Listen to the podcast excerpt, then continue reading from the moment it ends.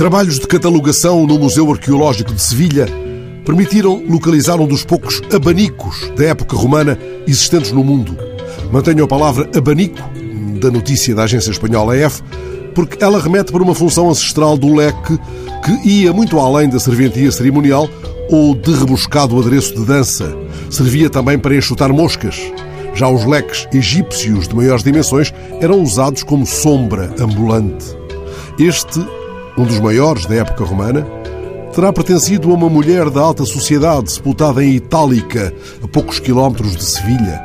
Foi lá que nasceu o imperador Trajano, celebrado na ponte que cruza o Tâmega, em Chaves.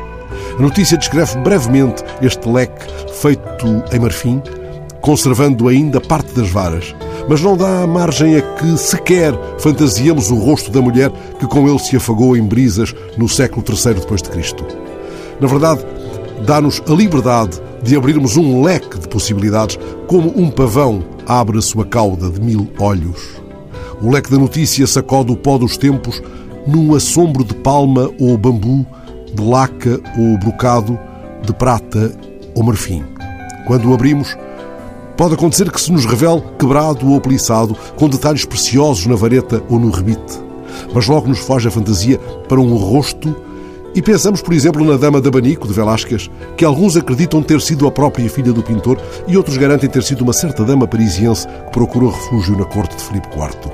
Ou pode acontecer que pensemos na Mulher com Leque, de Gustavo Klimt, cujo rosto, rodeado de pavões e de flores, terá sido o último fixado na tela pelo grande simbolista austríaco. O leque, agora catalogado pelos arqueólogos do Museu de Sevilha, pousou durante séculos sobre a sepultura da Dama de Itálica. Terá sido um sinal distintivo de patriciado ou de beleza. Imaginamos um colar de contas ornando o pescoço, a túnica apanhada pelo ombro, menos desnudado que o da dama pintada por Klimt, o cabelo em bandó, enquanto os deuses passeavam pela brisa da tarde.